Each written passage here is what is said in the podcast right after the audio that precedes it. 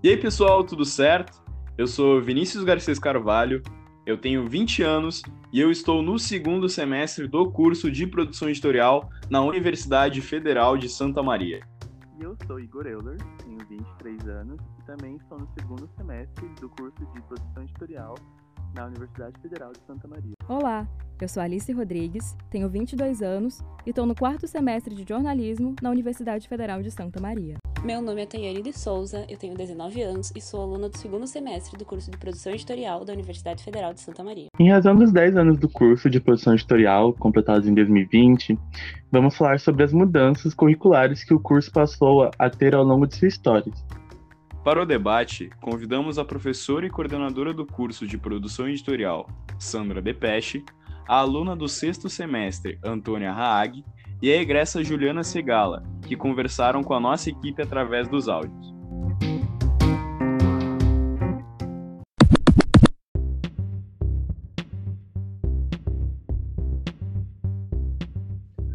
É muito satisfatório ver que o curso está completando 10 anos de existência na UFSM e perceber o quanto ele mudou nesse período, e falando sobre mudança, uma das coisas mais notórias em relação ao curso é a sua estrutura curricular. Por isso perguntamos à professora e coordenadora do curso, Sandra Depeche, como era a estrutura curricular que iniciou o curso de produção editorial e quais eram as principais abrangências. Sobre o primeiro currículo do curso de produção editorial, é preciso ter em mente que ele foi formado antes do curso existir. Né? Então, ele, ele foi criado para se fazer a proposta de curso. Então, é, foi a criação desse, desse currículo, ela data lá de 2008, por aí.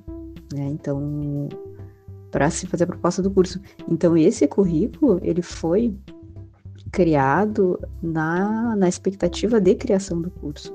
Então, as áreas de abrangência dele, né, então recuperando esse, esses arquivos, a gente nota que eram vinculadas à questão dos suportes de mídia, né? Então, o impresso, o audiovisual, web e hipermídia. Então, o contexto de criação desse currículo, ele estava no contexto de formação da proposta de curso, né? Então, várias disciplinas ali, se a gente for analisar, elas se mantiveram né, na segunda na segunda versão, né, com algum aprimoramento, algumas caíram, outras entraram. Então, a gente precisa levar em conta que essa estrutura curricular do que iniciou o curso, ela era prévia à existência do curso. Acho interessante como a professora Sandra trouxe na resposta dela como a ideia do curso de produção editorial se iniciou.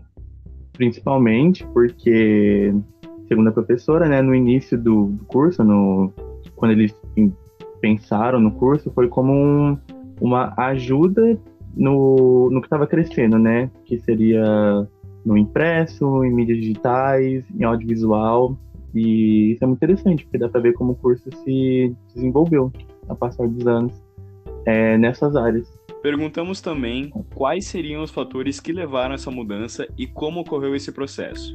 A alteração do currículo, né? Então, o primeiro currículo do curso é datado de 2010, que é a, a data de criação do curso, né? A data de início do funcionamento do curso, mas esse currículo, como eu falei antes, ele foi criado, né? Ele foi pensado em torno de, do ano de 2008, né? Então, quando se monta a proposta eh, de curso para ser enviado ao MEC, fazer todos aqueles trâmites. Então, quando a gente olha, né, então que o primeiro currículo era 2010, o segundo currículo passa a valer a partir de 2014, se parece, se tem uma sensação de que o primeiro currículo estava errado, ou algo nesse sentido, né? Porque se diz, ah, já mudou o currículo. Ah, na verdade, a gente tem todo um processo que é preciso ser considerado nessa mudança de currículo nos primeiros anos de curso. Né? Um desses fatores é o ingresso de docentes concursados específicos para o curso. Né? Então, esses docentes que vão uh, formar o curso vão ajudar a construir o curso, né? dar a cara de produção editorial, né? pensar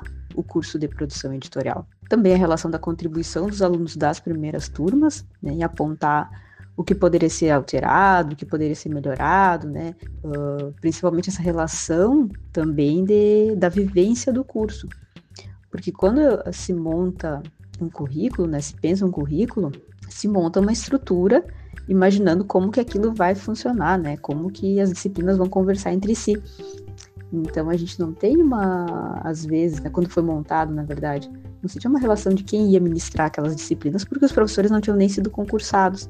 Então, à medida que os professores, né, então eu vejo muito como positivo essa alteração do currículo dos primeiros anos, por contar com o ingresso dos docentes, né, então que puderam, são concursados e vêm com as suas especificidades, vêm com as suas habilidades, né, suas áreas de conhecimento, isso vai enriquecendo também o escopo do curso e vai enriquecendo essas mudanças, né, vai proporcionando que se tenha essas mudanças, essas alterações, né, essas, esses redirecionamentos, começar a realmente pensar que cara ia ter o curso de produção editorial, juntamente com essas primeiras turmas uh, de alunos dos cursos que foram dizendo, porque os alunos vão cursando as disciplinas e vão notando, ó, oh, essa disciplina conversa com essa, essa disciplina tem que ampliar, essa disciplina tem que reduzir porque está sobreposto um, um, tema, um conteúdo. Então essas relações, elas fazem parte de uma alteração curricular, né, de uma construção curricular. E além desses fatores que são internos ao curso, nós temos também que, que avaliar os fatores externos. Né? Então, todas as mudanças que a gente teve na área de comunicação nos últimos anos, né, ou principalmente naquela época, é muito grande. Então, se a gente for considerar ali 2008, né, a questão de redes sociais, por exemplo, dos aplicativos agora, a gente tem uma, um uso muito maior, né, dos aplicativos do que se tinha naquela época. Então, isso também vai fomentando as necessidades de mudança até 2014, as mudanças que a gente teve em níveis de comunicação, né, principalmente usando os meios digitais, é tremenda do currículo né? Então, é necessário que o currículo seja atual. E para ele ser atual, ele tem que, ele tem que ser mudado, né? Ele tem que dar, o currículo tem que dar conta do cenário de comunicação, tem que dar conta do cenário de produção editorial. Então, é muito positivo que o currículo seja alterado. Nós perguntamos também para as entrevistadas quais as principais mudanças que elas perceberam ao longo da sua graduação e como cada uma percebeu essa evolução no curso, importância né, é, dessa evolução no âmbito da estrutura curricular. Então, uma preocupação que a gente tem no campo das mudanças mais notórias, eu acredito que tenha muito essa relação com a vivência de comunicação, né, com essa relação do que, que se está produzindo e do que e do que está se consumindo. Então, de quais são as inovações que o mercado de comunicação tem, o mercado de produção editorial tem. Então, essas mudanças elas também precisam vir e serem abarcadas para o currículo, porque quando a gente pensa currículo, às vezes a gente tem uma visão é, de que ah, o título da disciplina é, né, é aquele, mas a gente também tem outras relações no currículo, que é a ementa, o programa da disciplina, e que eles precisam também ser moldados de uma forma que eles possam abarcar essas mudanças de curto prazo. Atualmente, é de se pensar como estruturar a redação do currículo, na redação de cada disciplina, né, sua ementa, o seu programa, de modo que ela não fique restrita demais ao tempo presente, e sim que ela tenha possibilidade de abertura, né, de inclusão de outros pontos de discussão. Então, às vezes a gente tem essa relação do impacto ser de curto período. Daqui a pouco surge, digamos, uma nova plataforma um novo formato de mídia e o currículo não dá conta porque o currículo é muito, né, a descrição da disciplina é muito amarrada, então ela não dá muita liberdade de trazer coisas novas. Então, também há essa mudança de percepção da maneira de estruturar o currículo. Acredito que outra mudança que a gente possa mencionar é essa própria relação do ingresso dos docentes. Então, o curso ele inicia em 2010, mas ele só vai completar o corpo docente em 2015. Então, cinco anos se levou para se ter o corpo docente que se tem atualmente. Então, que tenha professores que atuam em cada uma das áreas, né, das áreas principais, vamos considerar assim, porque antes não se tinha. Então, isso é uma mudança também, porque esses professores vão trazer a sua personalidade, trazer o seu conhecimento, suas habilidades para construir o currículo e para ajudar a pensar a produção editorial e as interfaces entre essas diferentes áreas, né? Seja o impresso, seja o audiovisual, seja o digital. Então, como desde que eu ingressei no curso seguimos a mesma estrutura curricular, as mudanças que eu pude acompanhar se devem somente a respeito da progressão do curso. Quanto a reformulações curriculares anteriores, tive contato somente a partir do depoimento dos alunos e alunas. Pela minha experiência até o momento no curso, acredito que as futuras reformulações vão buscar definir melhor as três áreas de atuação do bacharel em produção editorial: o digital, o impresso e o audiovisual. Então, uh, as mudanças mais notórias que eu enxergo que ocorreram no curso foi em questão de organização, oferta de capacitações e também mudanças na estrutura curricular. E eu acho que o impacto que elas tiveram durante todos esses anos aí, do tempo que eu saí, que foi 2014 até agora, 2021, foi imenso. A gente percebe desde uh, acompanhando as redes sociais até a reformulação uh, do site do curso, as publicações dos alunos, o nível também das, das publicações e das ofertas de cursos e capacitações. Então, eu acredito que essas são as mudanças assim mais gritantes que são de suma importância né, para o curso e que eu acho que é natural que aconteça também, porque como a gente era de um curso novo, não tinha muita experiência, talvez não sabia muito bem quanto aluno, como estruturação, como aproveitar melhor. E agora vejo os alunos também bem mais engajados em participar, em aproveitar. Então, eu acho que essas são as mudanças mais notórias que eu percebo. Eu acho muito importante essa visão de duas pessoas que estão e estiveram no curso. Como a nossa Gressa Juliana muito bem disse, a, sobre a visão dela de já ser uma pessoa que trabalha na área e de como a nossa entrevistada Antônia relata como aluna de dentro do curso do sexto semestre. Para fazer um comparativo entre a fala da Antônia e da Juliana, perguntamos para todas as entrevistadas quais eram as suas opiniões sobre essas mudanças e se elas as consideram importantes. Bom, por se tratar de um curso de comunicação, uma área do conhecimento tão volátil, acho totalmente compreensível que o curso atravesse reformulações na sua estrutura curricular. Na última década, acompanhamos inúmeras transformações que interferem diretamente nas atribuições de um profissional de comunicação. E não me refiro somente quanto a inovações tecnológicas no setor de comunicação e informação, mas também questões sociais e, sobretudo, comportamentais. A epidemia de desinformação que a gente vive e a expansão do espaço público para os meios digitais estão entre os principais desafios que os e as profissionais da área vão ter que atentar.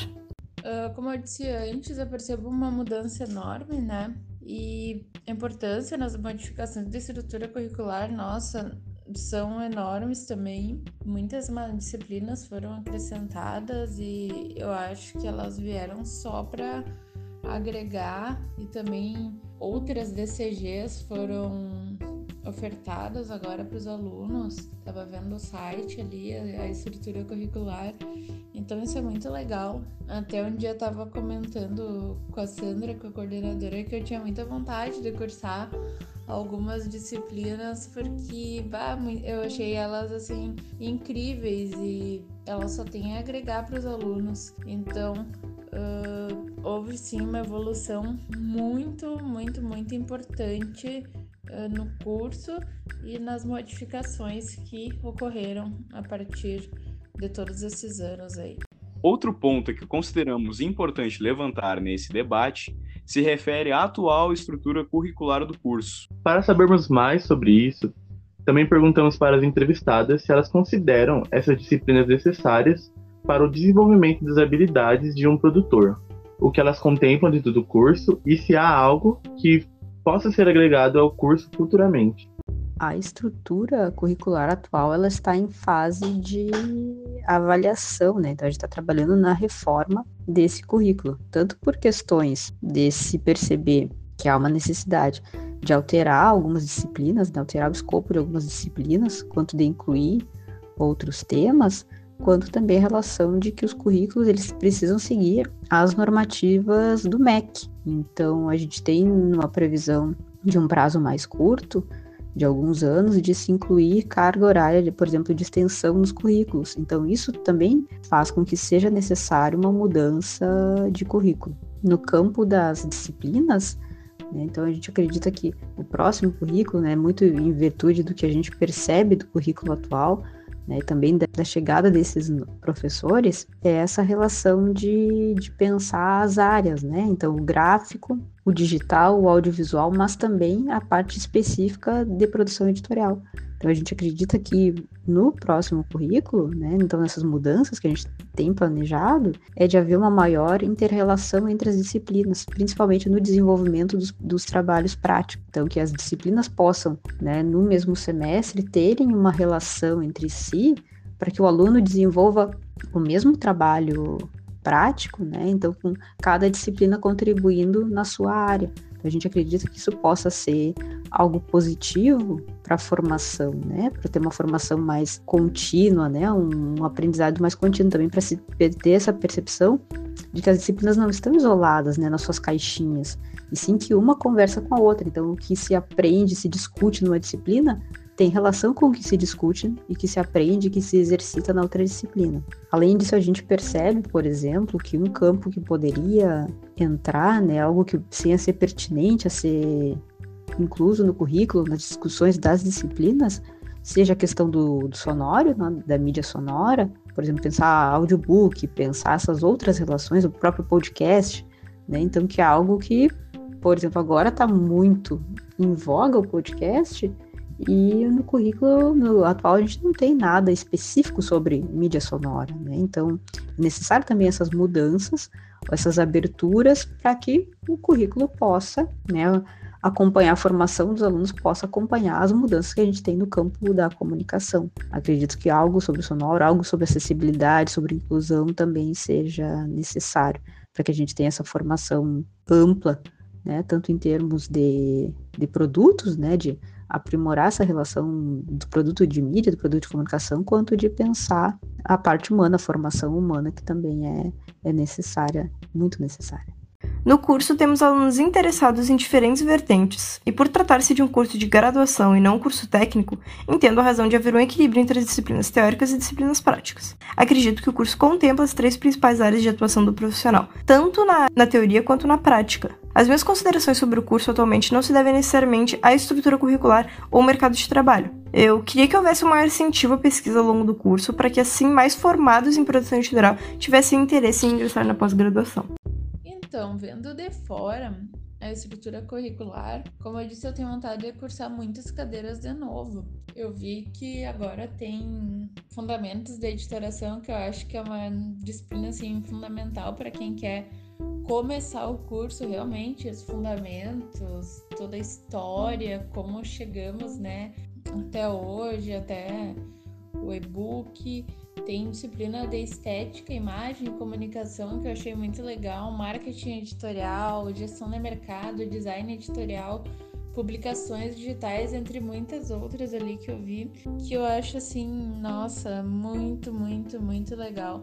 Eu acredito que o curso só teve crescimentos, então então, de parabéns pela inserção dessas disciplinas novas. Eu acho que está contemplando sim todas as habilidades que um produtor editorial deve ter. Claro que uh, meu conhecimento é vindo de fora nessas né, disciplinas, uh, mas eu acredito que com toda a capacitação que os professores têm, com toda a competência que eles têm, uh, sim, vão sair profissionais maravilhosos. Isso também depende muito da dedicação do aluno. Então, para quem é aluno, tem que estudar, tem que se dedicar buscar, tem que ir atrás de conteúdo, não fica só no que tu fica na sala de aula de conhecimento, vai além, que eu acho que tem tudo para dar muito certo. E sobre alguma disciplina que venha agregar o curso, talvez no futuro, então, não sei se já está sendo investido também em capacitações, em feiras, em palestras, mas sempre focar né, na área de edição, na área de produção, eu acho que, bom, tá contemplando bem ali o design, o audiovisual, o livro impresso, o livro digital. Então, realmente, eu não sei, uh, só cursando de novo para saber, mas eu acredito que conforme os anos as disciplinas vão vão sendo reformuladas porque novas tecnologias aparecem, as velhas também não vão as velhas, entre aspas, né?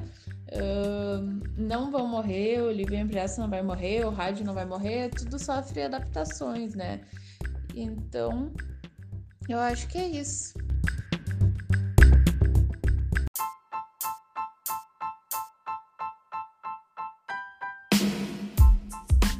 E assim chegamos ao fim desse episódio. É muito bom ver o modo como o curso de produção editorial teve toda essa evolução, né? Essa conversação que a gente teve hoje. E também agradecer é, as entrevistadas que participaram desse projeto, né? Com todo o contexto que a gente está vivendo, mandando as suas respostas. As entrevistadas Sandra Depeche, Antônia Haag e Juliana Segala, por emprestarem as suas vozes incríveis para esse programa. Então, até a próxima. E tchau!